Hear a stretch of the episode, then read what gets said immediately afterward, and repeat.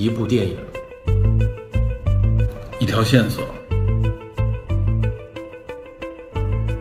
带您探寻电影中的科学与知识内核。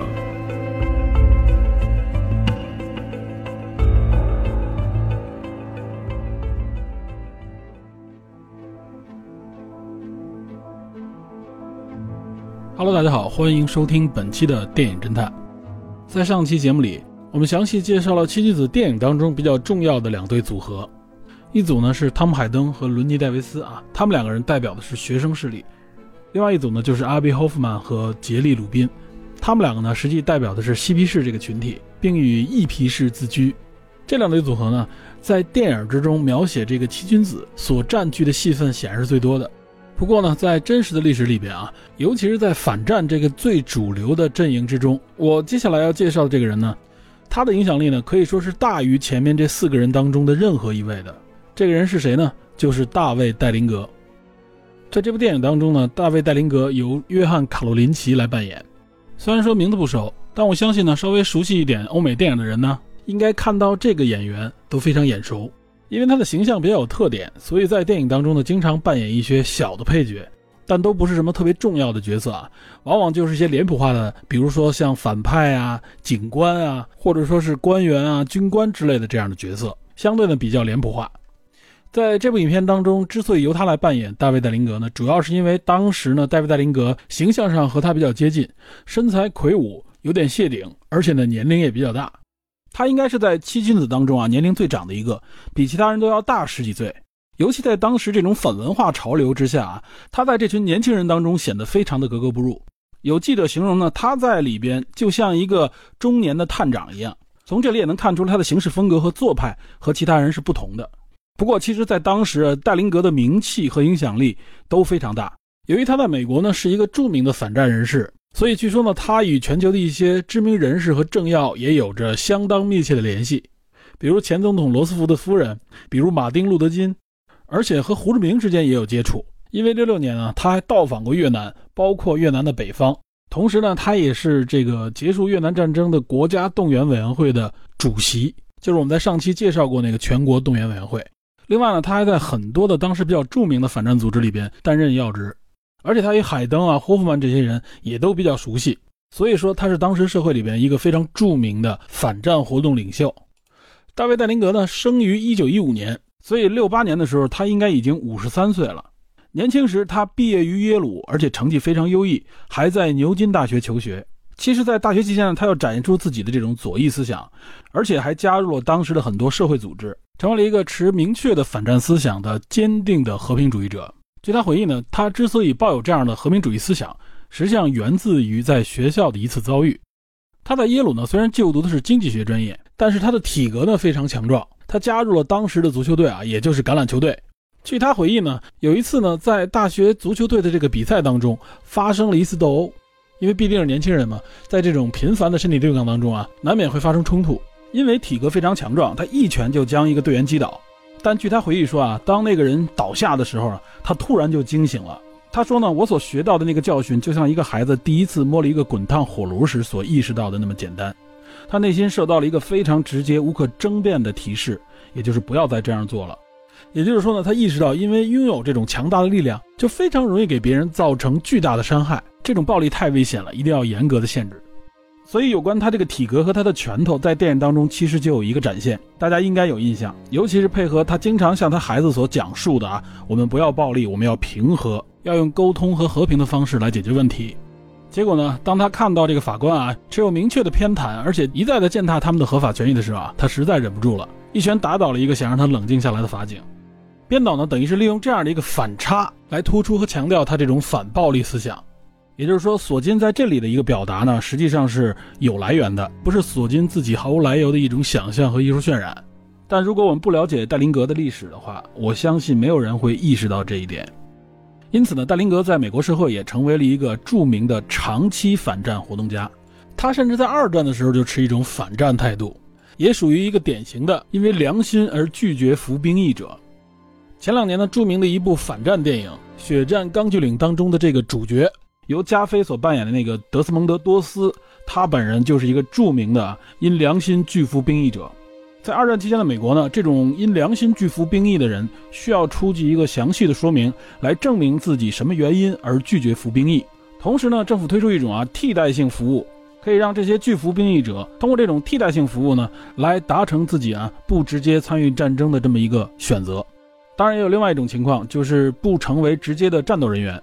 钢锯岭当中的这个多斯就是这种情况，他不愿意登记成为啊拒服兵役者。他更愿意称自己为良心合作者，所以他成为了一名义务兵，而且呢前后获得了三枚拒服兵役荣誉勋章。从这里我们能看出来啊，多斯和这个七君子当中的这个戴林格，他们在拒服兵役和反战这个态度上还是有区别的。在二战期间呢，戴林格因为明确的反战和拒服兵役，还被关进了联邦监狱。他本人呢，在四六年还参与组建了一个激进的和平主义组织——非暴力革命委员会。戴林格的这种反战行为呢，实际上是受到了甘地的很大影响，就是这种非暴力不合作。所以呢，他被评为是一个激进的和平主义者。他加入到芝加哥这个大游行当中啊，代表的就是坚决的非暴力反战的这种态度。在电影当中，我们能看到啊，他是一个非常不提倡暴力的人，而且在每次有可能产生冲突的时候，他都是想去阻止的那么一个人。因为必定呢，他在这次大的游行活动当中啊，他是重要的一个组织者，也是代言人。我们在电影里也看到，他在去芝加哥之前还接受了媒体的采访。如果我们结合他的这些身份和背景啊，看到电影当中展现出来这些细节的时候，就不会被忽略。在七君子审判之后呢，戴林格仍然活跃在啊反战、和平主义等相关的社会活动当中。在这里我们要注意的是呢，大林格实际上和其他人，尤其是和前面我们介绍的这两组人呢，他们的政治理念和诉求不是完全一样的。大林格呢，可以说是一个激进和平主义者的典范，反战反强权应该是他最大的政治诉求。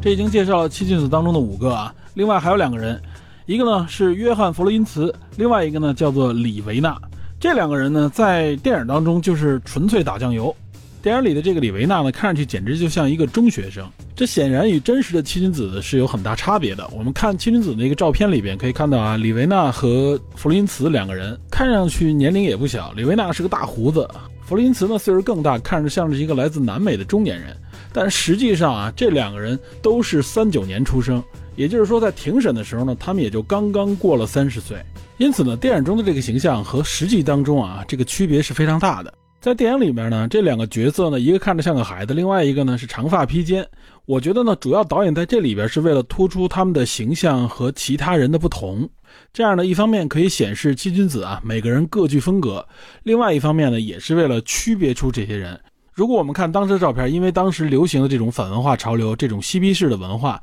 所以他们的形象和这个风格呢有很多相似之处，至少有三四个人的风格很接近。都是这种长发、头发蓬乱、大胡子的形象，不修边幅，这都是典型的嬉皮士风格。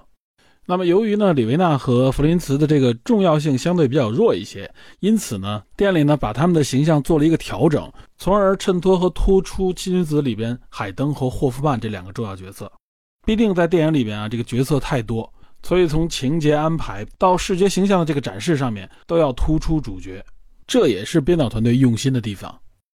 虽然说在那场实际的审判当中呢，他们两个人最终也没有被定罪啊。不过呢，这两个人其实也不是白丁，也具备一定影响力，只不过没有那几个人高而已。这个弗洛因茨呢，毕业于耶鲁，他是个化学博士啊。他后来还成为了加州大学洛杉矶分校的这个公共卫生院的名誉教授，在当时相当于是从学校里走出来的一个教师，也代表了一种反战的势力。另外，这个李维纳呢，是这里边唯一的一个芝加哥当地人，他当时在西北大学是一个博士研究生。他在芝加哥的这个社会工作学院里边啊，做这个社会工作者，也是一个社区活动家。他呢能够接触到当时芝加哥非常贫困的一些区域。他的这个工作呢，经常让他去反思美国到底做错了什么，导致会有这么贫困的人群，也代表了一种左翼的这种思潮和势力。李维纳呢还在后来发表了一些社会学相关的论文和文章，回顾芝加哥骚乱和这次七君子审判。并且呢，李维纳还在今年的八月出版了一本啊，有关那段时间暴乱和审判的回忆录。结合当前美国的这些社会现实啊，也就是在游行示威的过程当中呢，警察呢会随机的抓捕其中的一些人，并进行殴打。同时呢，警察也会利用便衣混入到游行的队伍当中，了解这些游行示威活动的动向以及其中这些骨干分子和领导人。然后呢进行逐个跟踪，并且逮捕。他惊讶地发现，这和五十年前基本上没有什么区别。五十年前呢，李维纳就是被这样的手段抓捕并指控的。所以也有人将警察这样的行为称之为盖世太保式的行动策略。指出呢，警察部门是利用这种秘密警察式的方式来镇压民众的这种抗议。李维纳认为呢，民众实际上是利用这样的活动来发出自己的声音，让政府听到，让社会听到，从而呢来起到改变这个社会、扭转这个社会当中的错误这样的一个诉求。这是宪法赋予他们的权利。然而，政府和警察呢，却完全把他们视为一种敌对力量，并且采用了很多阴谋的手段呢，来打压和迫害他们。他的这种观点呢，其实也是社会力量支持七君子啊，包括整个左翼阵营啊，他们带动的这些社会活动，尤其是针对这个警察的暴力和相关的政府力量的这种控制所进行的一种抨击和控诉。他认为呢，发生在五十年前的这个事件至今仍未结束。李维纳的这个观点呢，其实是很有代表性的。同时呢，从他的回忆当中也可以看出来，这七君子呢，在庭审之后呢，他们大部分人之间呢，还是保持着联系的。虽然说呢，他们的发展路径完全不同，有的呢从政，有的呢继续积极的从事社会活动，也有的成为了成功的商人。李维纳呢，也因为他参与的这些政治活动而影响到了他的职业和教学生涯。实际上，我们从刚才介绍的七君子啊，他们各自的这个背景，以及呢，他们其实并不完全相同，有各自诉求的这种政治表达。包括他们其实，在很多观点上也有矛盾啊，尤其后续上嘛，包括李维纳对汤姆海登其实有自己的一些看法，跟他之间呢也对一些事情有过争论，但是他们彼此是相互尊重的，所以他们的友谊呢保持也是非常长久的。当然了，虽然我们一直习惯叫七君子啊，这里边其实一直还包含着那个第八人，也就是当时黑豹党领袖鲍比希尔。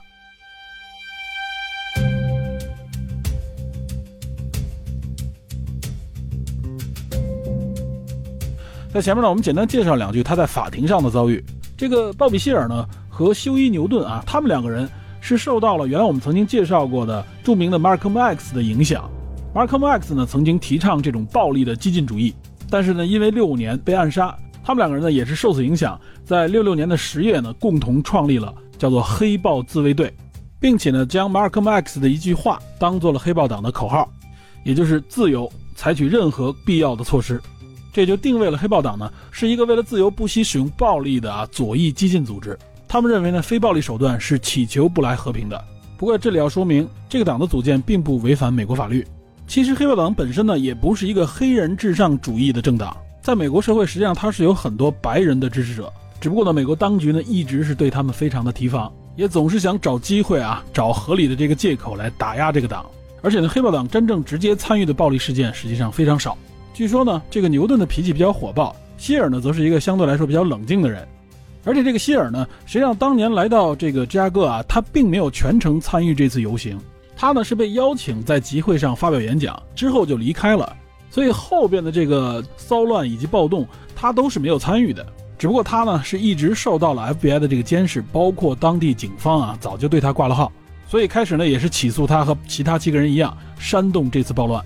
这个我们从电影当中也能看出来，这个色彩。鲍比希尔并不是像大家想的，是一个啊恐怖组织的一个头目。他们所宣扬的这种啊不放弃暴力的选择，更多的也是为了强调自己的政治诉求和增加自己的影响力。而且呢，鲍比希尔本人在一九七三年参加了这个加利福尼亚州奥克兰市的这个市长竞选，据说最终排名第二。鲍比希尔呢，至今还在世，还写了很多关于黑豹党、关于他的这些经历的回忆录。他所代表的呢，也是在左翼阵营当中黑人群体里边非常激进的一个派别。我记得在今年的这个有关 BLM 运动的过程当中呢，网上就曾经秀出过视频啊，在肯塔基，包括在佐治亚州啊，都出现过类似于黑豹党的这种民兵组织。这些人都是荷枪实弹，而且都是一身黑色的服装，有的呢还戴着黑豹党这个标志黑色贝雷帽，并且喊着口号呢，在街头集结。当时呢，就有不少网友开玩笑说，这是黑豹党准备要推翻美国政府了。虽然我们知道这样的事情不会发生，但是也可以看出来，黑豹党在美国的这个影响，尤其是在黑人群体当中的这个影响还是颇大的。也可以说呢，黑豹党是针对美国的一个右翼极端组织啊，就是这个三 K 党的一个对应性的左翼极端的势力。那么其实呢，这些左翼的激进极端势力和组织呢，差不多都是在美国的这个六十年代，在这个动荡的社会运动当中不断的出现并逐步壮大。这时候我们回顾一下电影里的表达。由这个囧瑟夫所扮演的控方检察官啊，这个理查德·舒尔兹，他在这个法庭上主要介绍了三股势力，就是由小雀斑所扮演的这个汤姆海登所代表的这个学生势力 SDS，还有霍夫曼所代表的这个啊社会上嬉皮士反文化的这个潮流当中最有代表性的一皮士这个势力，以及鲍比希尔所代表的这个黑豹党，也就是一个群体来自于学校，一个群体来自于社会，一个群体来自于黑人。那么，控方检察官理查德·舒尔兹在开庭陈词之中呢，这么归纳和总结这八个人，说他们都是激进的左翼势力。那么他的潜台词是什么呢？实际上是在暗示陪审团啊，这八个人简单说就两个字：暴徒，是他们有组织、有目的的啊，煽动了这次芝加哥暴乱。所以呢，我们联邦政府有必要起诉他们，指控他们煽动暴乱的这个罪行。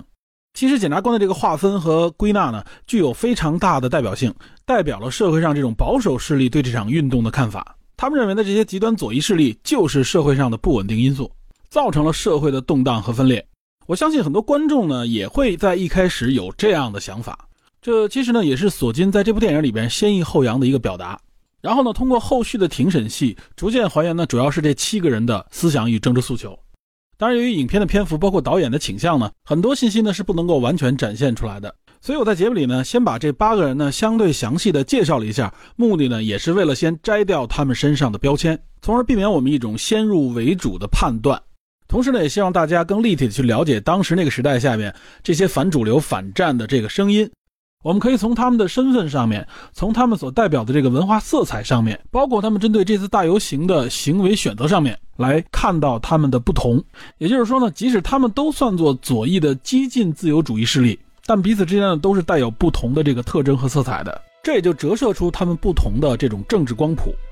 虽然都在左翼阵营，但是我们不应该粗暴的一概而论。那么其实呢，法院啊，庭审就是一个辨别这些信息的最好的场合，因为有控方有辩方，在这个博弈的过程当中，各自的观点、见解、诉求以及行为逻辑呢，才能更好的展现出来，这样才能让陪审团啊，其实也就是荧幕前的观众，我们自己来做出判断和选择。当然，我们其实不能仅仅介绍这八个人，那么代表政府当局的控方，以及代表司法和法院的这个法官，我们也都需要做一个啊更立体的介绍。从而我们才能更立体的来了解这次暴乱，包括这次庭审，尤其是背后的这些势力，并且在这个基础上，我们结合眼前的现实来做出自己的思考。那么显然呢，我们的视角一定要超越电影本身，超越索军的这个剧本和镜头。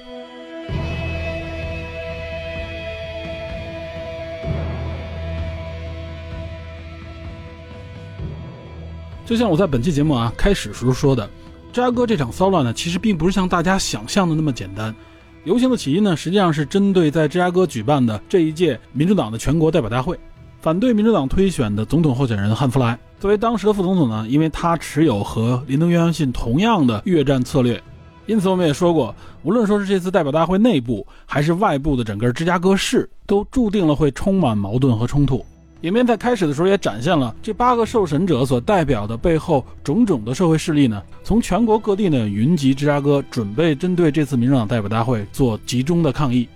因此呢，他们也向芝加哥当局申请这个游行的场地和时间。所以呢，作为芝加哥当局啊，就是芝加哥市的这个政府也是如临大敌。当时呢，芝加哥市的市长叫理查德·戴利啊，他实际上可以说是当时民主党内部的一个大佬。他从一九五五年到一九七六年啊，连续做了六任的芝加哥市市长，直到他的儿子理查德·迈克尔·戴利啊，在二零一一年做了第七任的芝加哥市长，才打破了他在芝加哥市长这个职位上的执政记录。这点也体现出来戴利家族在芝加哥市的这个影响力。这个老戴利呢，也绝对称得上是芝加哥之王。芝加哥呢，一直是美国非常重要的一个城市，它也是中西部地区的一个重要的交通枢纽。整个芝加哥这个大都市区呢，被称为是美国第三大的这个都市区，仅次于纽约和加州的洛杉矶，也是一个世界级的大都市。尤其是二十世纪以来的这个工业发展，芝加哥可以说是相当具有代表性。在理查德·戴利执政的这个时期呢，可以说呢为芝加哥树立了很多标志性的大的这种项目。他本人呢也来自于爱尔兰裔的这个蓝领阶层，所以他在民主党内部呢也是偏保守派的。而且呢，戴利本人将六八年的这一届民主党代表大会呢，作为了一个展现芝加哥市的一个窗口。因为这个代表大会不仅仅是美国内部的关注啊，全球可以说整个西方社会也非常的关注。当时美国各大的这种媒体和电视台啊，都对这场代表大会有现场直播。这也是为什么全国的反战游行示威力量会在这个时候在这里集中。所以戴笠本人非常看重这一次所谓的展现的机会，但是呢，内外遇到了这样的一个矛盾冲突，所以他早早的呢就向媒体表达了他强硬的态度，而且做足了准备。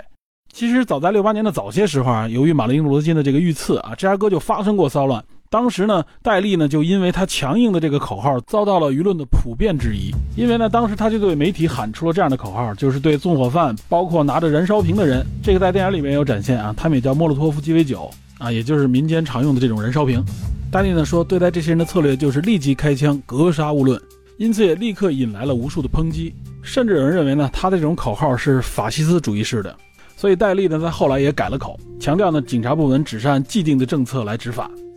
不过呢，针对这次芝加哥的游行，戴笠所一直强调的一个口号啊，就是我们现在非常熟悉的那句 “Law and Order”，法律和秩序。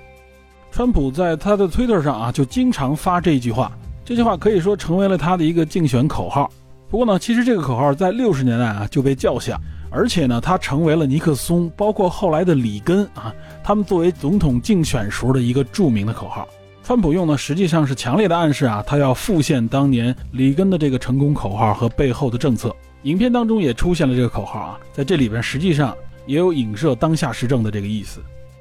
大力之所以一直强调和喊出这个口号呢，实际上也非常符合当地一部分居民的这个诉求，也就是他们对啊社会上不断涌现的这些骚乱啊这些动乱所持有的一些看法。他们实际上呢，对年轻人，包括嬉皮士啊，不断的上街游行啊，这种社会活动，持有一种负面的反感的态度。所以说呢，这也是为什么戴笠在经历了这次骚乱之后，仍然可以连任芝加哥的市长。这和当地的一个啊这种保守势力作为他基本盘的支撑力量密不可分。而且全国的左翼势力呢，像芝加哥的集中，尤其像霍夫曼的啊这样的左翼极端势力，他和汤姆海登啊、戴林格他们的这个诉求还不完全一样。他们呢，主要是在芝加哥要发表这种反战的演讲，做这个反战的游行。然而，霍夫曼呢，甚至公开的表达过啊，他们要在芝加哥搞一系列的破坏，目的呢，就是要瘫痪和阻止这一届的民主党代表大会。他公开提出的一些捣乱策略里边啊，有些我甚至怀疑呢，那些英雄漫画里边的反派的那些策略，是不是就来自于他，还是他呢借鉴了这些反派的策略？比如说呢，他说要把城市里放满猪，以紊乱这个城市的交通系统。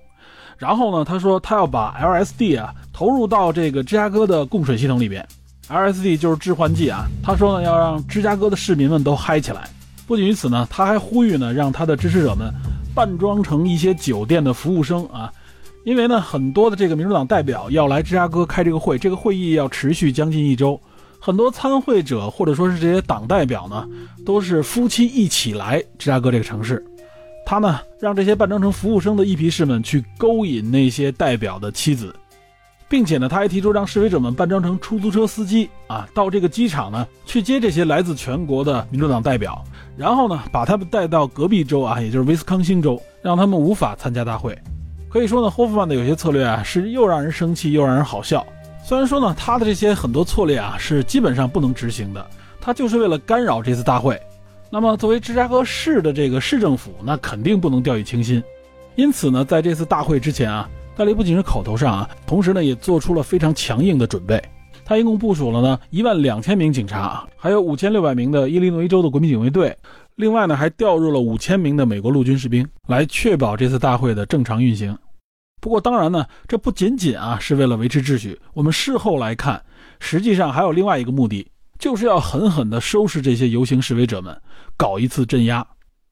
因此呢，在民主党的这个全国代表大会上面啊，就有这种代表在会上面发言说：“你们知不知道，现在会场的外面啊，就在发生血腥的镇压，警察正在暴打和抓捕外面的抗议人群。”并且就有代表喊出呢，如果我们选择啊反对越南战争策略的这个总统候选人上台的话，就不必有这样的冲突。那么警察呢也不必采取类似于盖世太保的这种行为，甚至提出呢临时关闭这次大会，到别的城市去开。这当时是有电视直播的啊，而且当时镜头立刻就照向在会场里的戴笠啊，据说就有人立刻去读戴笠的这个唇语啊，因为这个会场非常的巨大，人非常的多，而且很嘈杂。戴笠和他身边的人一边摇头否定有这样的事情，一边满嘴脏字，说：“你这个该死的犹太种，滚回你的家去吧！”因此，我们可以看出来，在民主党内部啊，这种保守势力和这种代表新左翼的自由派势力之间的矛盾是有多深。而且，仅就八月底的这次芝加哥暴乱来说呢，社会上的抗议者们，包括像新左翼自由势力的这一派人认为，啊，之所以造成这样的骚乱，实际上背后是因为警察造成的。他们管这个叫做“警察的暴动”。也就是说呢，正是因为警察这种啊敌对式的心态和镇压的手段，导致这个矛盾升级。那么人们最终起来呢，是在反抗警察的这种镇压手段。然而戴笠是这样为自己辩护的，实际上也代表了大部分保守势力人的看法。他们认为呢，对抗呢不是由警察所引起的，是由那些控告警察啊、指控警察的人所引起的。警察不是在制造暴乱，警察而是在维持秩序。那么这个争论的焦点呢，实际上就是这次庭审到底是否成立，到底谁应该成为被告的一个焦点。这也是为什么呢？在六八年，虽然逮捕了包括七金子在内的很多参与这次暴乱的人士，但最终呢，联邦政府经过多次的听证会之后，大陪审团做出的裁决是不予起诉。然而到了六九年呢，共和党的总统候选人尼克松当选之后呢，作为新上任的司法部长啊，这个约翰米切尔，他也就相当于是美国的总检察长，他立刻呢就组织安排呢，就这次六八年的骚乱呢，针对这些游行示威的组织者们进行起诉。控告他们犯有煽动暴乱罪。讲到这里呢，我们有必要复盘一下，就是这场暴乱和这场庭审之间的关系，它背后到底是一个怎么样的逻辑？首先呢，六八年的游行示威针对的是当时的民主党政府以及民主党内部推选的这个啊下一届总统候选人。那么镇压这一场社会运动啊，最终导致成为一个暴乱、成为骚乱的力量呢？实际上呢，是由民主党执政的这个联邦政府之下，芝加哥市的市政府当局、市警察局以及所在州伊利诺伊州的州国民警卫队，再加上隶属于联邦政府的美国陆军，所以当时的矛盾呢，实际上是社会力量啊将这个矛头指向了当时的执政党民主党，然后呢，民主党政府决定对此事不予起诉，因为他们最终裁定，并不是这些社会力量煽动的所谓暴乱。反而认为呢是当时的地方警察的过度执法所造成的这一次骚乱，结果呢反而是第二年新上任的共和党政府，就像上期我们所说的啊，发起了一场秋后算账式的审判。这个逻辑关系啊，我相信对当时的历史包括美国政治不太了解的人呢，可能通过电影是无法直接体会到的。可以说呢，索金并没有强调这一点，或者说呢，事实也容易让大家混乱。那么此时呢，我们就要问一个问题：为什么？为什么当时的联邦执政党民主党政府不起诉这件事情，反而是由后来上来的共和党政府起诉了这一件事情？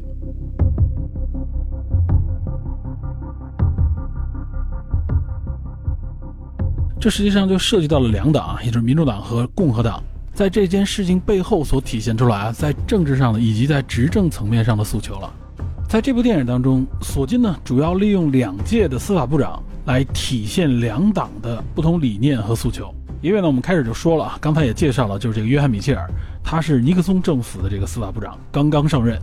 对吧？电影当中一开始也是他刚上任就要办这个案子，而且呢，他主要就是针对他的前任啊，也就是上届的司法部长拉姆西·克拉克啊，他是上一届林登·约翰逊这一届政府的司法部长，他是民主党。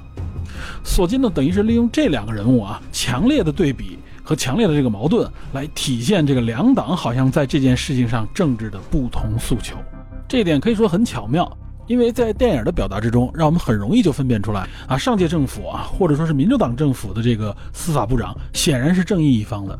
那么共和党新上任的这个司法部长啊，他所代表的绝对是这种政治上的啊一个邪恶力量，显然有这种干涉啊，甚至操弄司法的这种感觉。虽然说这个约翰米歇尔确实是臭名昭著啊，他主要呢就是涉及了可以说是美国联邦政府历史上啊最大的一个政治污点——水门事件，他就是这一事件当中的要犯之一。但整个这件事情啊，绝不是电影所表达出来这么简单的一个是非分明，因为这毕竟不是两任司法部长可以完全左右的，同时还折射出来他们背后的政党和政府在这一事件上的取舍和选择。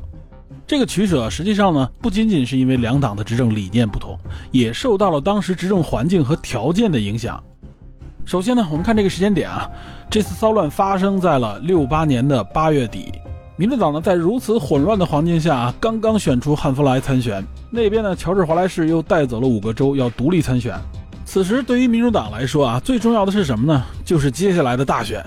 再加上内部这么矛盾重重啊，可以说呢，他完全无暇顾及并发起这个诉讼。也就是一呢，时间和精力不允许。那么第二点呢，也是最关键的一点，我相信大家听到这里应该也都能悟出来了，就是这个时候呢，你来审判这次骚乱上面的这些民运领袖、这些反战的代言人，那么对于你这届政府和对于你这个政党来说有什么好处，对吧？这点其实显而易见，这些人本来就是反对你来的。一边反战，一边又反对你选举出来的这个新的总统候选人，实际上呢，主要就是对民主党之前这个政策啊，最根源的一点，对越战很反感，对政府非常不满。那么在大选这个坑节上，你此时审判这些啊民运领袖，这些在社会上代表不同的这个声音，那实际上你不是等于是让这个矛盾更进一步激化吗？对吧？本来人家就是反对你，你这个时候还要抓捕人家，再审判他们，让全社会更加关注这个案件。简单说呢，这显然就是与民生为敌嘛，等于是自讨苦吃。所以这个时候呢，民主党政府肯定是不能够拿这个案子出来来审理的。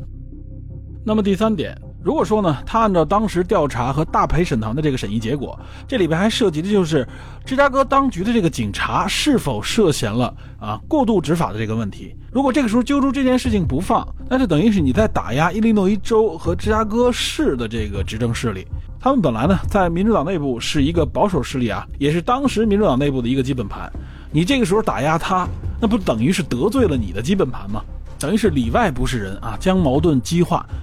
所以这个时候，当时的民主党政府是肯定不能起诉这个案件的。他更希望是将这个事件压下来，不要再让这个矛盾激化，安抚民主党内部以及外部的这个民心。这样的话来迎接大选。因此呢，我们就能明白啊，作为民主党政府为什么把这件事情压了下来，最终决定了对七君子等人啊不予起诉。那么我们说完民主党这一边呢，我们反观一下尼克松政府，也就是共和党这边上台以后，他为什么要翻出这个案件来，要去秋后算这个账？难道说他这个时候是站在了芝加哥警方的一方吗？为了给芝加哥执政当局这个戴利市长出气吗？肯定不是因为这个原因。这个时候呢，我们就要看一看尼克松当年竞选的时候啊，他采取的一些策略。正是因为六四年到六八年的林登·约翰逊的这个执政时期，民主党政府呢受到了极大的这个社会上的压力啊。一方面是越战啊，这个社会上反战的呼声越来越高；另一方面呢，黑人平权运动啊，包括反文化运动等等，各种各样的这种游行示威骚乱不断啊，又有这么多的名人被暗杀，所以呢，那个时候的美国是非常动荡不安的。人们不仅仅啊是关注反战这件事情，大多数美国人更关注自己的这个社会安定问题。所以呢，尼克松就抓住这一点啊，在他的这个竞选口号之中就包含这句“法律和秩序”。而且呢，他在一则竞选广告上面啊就这样说：这个广告画面呢，就是一组这个社会游行、骚乱啊、燃烧的街道呢和被打砸的商店以及受伤的人群。此时话外音呢传来尼克松的声音：“我承诺，我保证，美国将有秩序。”实际上，也就是说，他的竞选策略呢，就是要打这一张秩序牌，因为他看到了当时啊，美国民众对这种游行、对这种示威、对这种社会混乱的反感。一方面呢，他承诺啊，要改变这个越南战争的策略，要逐步从越南战争退出来；另一方面呢，就大打这个国内社会秩序的安全牌。所以说呢，这样的策略也非常成功，成了尼克松当选的原因之一。那么，尼克松当选以后呢，越南战争显然不可能立刻结束啊。虽然他提出呢美军从越南南部撤出，同时要求呢北约军队也撤回，那么这样的一个停战谈判呢，北约那边并没有接受。所以现实是呢，尼克松不可能立刻就停止越南战争，而且反而还要在局部加大美国的这个军事实力。所以呢，这个战争不停止，反战的这个压力就一直存在。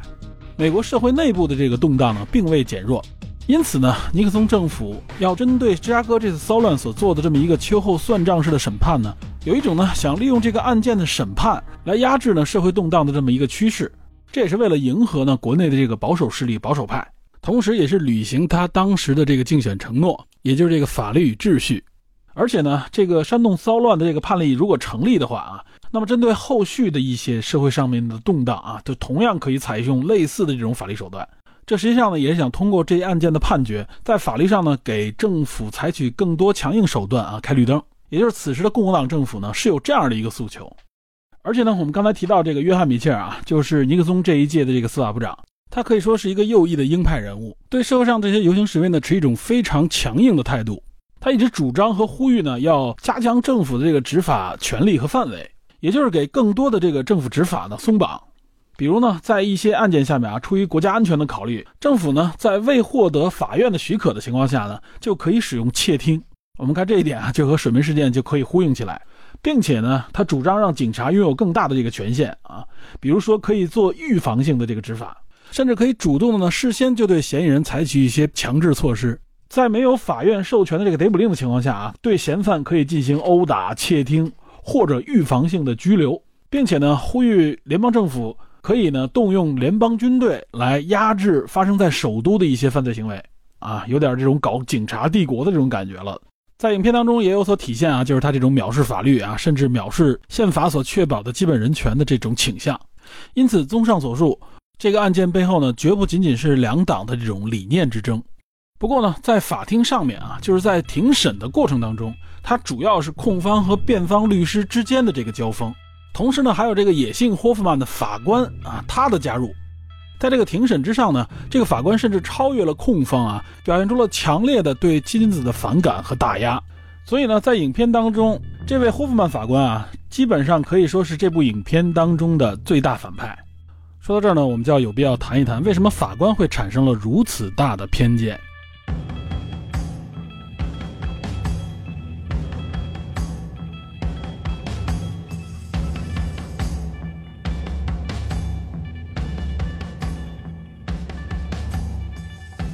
可能有人会觉得呢，这法官是不是和司法部长他们是串通一气的呀？他们目的是不是就要整治这个七君子？这里要说明的是啊，美国的司法是独立的，所以这个法官背后呢，也并没有说通过政府对他进行支配。如果有什么明确的勾连啊，被媒体查到的话，那肯定会大肆曝光，对政府和审理这个案件来说呢，都会非常不利。别说司法部长了，就是你是美国总统，你也不能直接指挥美国的法官。但是。在这部电影里边，这个法官好像完全是站在了控方这一边啊！而且实际的历史之中啊，这个案件之所以著名，也是因为呢，这个法官在法庭上面啊，展现出了极大的这个倾向性和这个争议。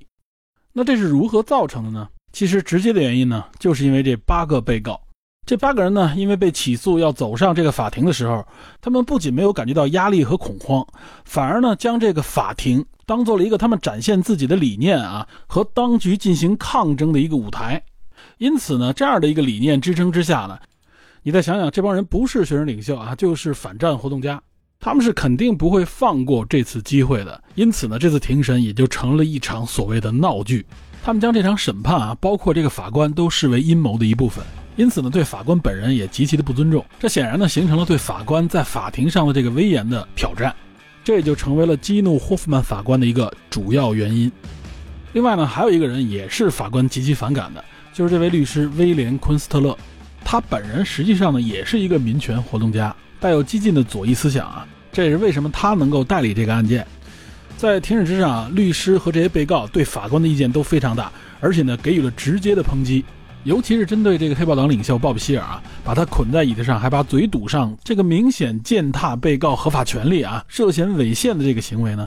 可以说是激起了法庭内外的啊极大的这种反抗和关注。律师称呢，霍夫曼法官将这个法庭呢变成了中世纪的审讯室，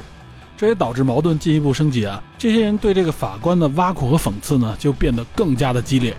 甚至到了这个宣判之后呢。法官呢，立刻要求这个当地的这个库克县监狱要把这些人，包括律师的长头发都给我剃掉。从这点也可以看出来，这个法官啊是有多么的气愤，对这群人是多么的反感。所以法官呢，无论对律师还是对这八名被告呢，他的这个偏见呢就越来越明显，从而呢这个矛盾呢也越来越激化。庭审呢持续了好几个月的时间，前后呢还传唤了非常多的这个著名的民权领袖啊、反战人士。也使这个法庭呢彻底变成了一个啊体现反战思想的舞台。最终呢，这个霍夫曼法官呢可以说是气急败坏啊，祭出了无数的藐视法庭罪。虽然说呢，陪审团最终裁决呢，这七个人呢并不犯有共谋等罪行啊，但最终呢还是有五个人被认定呢犯有这个煽动罪，并被法官判处了最高的五年刑罚。可以说，本来联邦政府啊想将这一次庭审作为一次杀鸡儆猴的警告，以正视听。结果不曾想啊，这次庭审呢反而成全了齐金子，完成了他们的一个宣讲，并彻底沦为了一场闹剧。最终在上诉之后，也就是一九七二年的十一月，美国的第七巡回上诉法院呢就推翻了这次判决。这其中的主要依据呢，一个是呢法官拒绝呢允许辩护律师甄别陪审团成员的文化和种族倾向的背景。这一点呢，在电影当中也有体现啊，就是中途换掉一些陪审团成员的时候呢，并不听取辩护律师的意见。另外呢，联邦调查局 FBI 啊，还针对律师办公室啊进行了非法的监视。所以最终呢，当时司法部呢就不再针对这个案件进行起诉，同时呢，针对这七名被告，包括两名律师的藐视法庭罪也都被推翻。这次审判呢，最终以妻子的无罪释放而告终。可以说呢，妻子获得了法庭上以及舆论上的胜利。当然，有一点啊，值得注意的就是第七巡回法院啊，最终驳回上诉的这个判决是在一九七二年的十一月，恰逢呢六八年之后的又一次大选。显然，这次庭审和判决呢，并未撼动当时的共和党政府。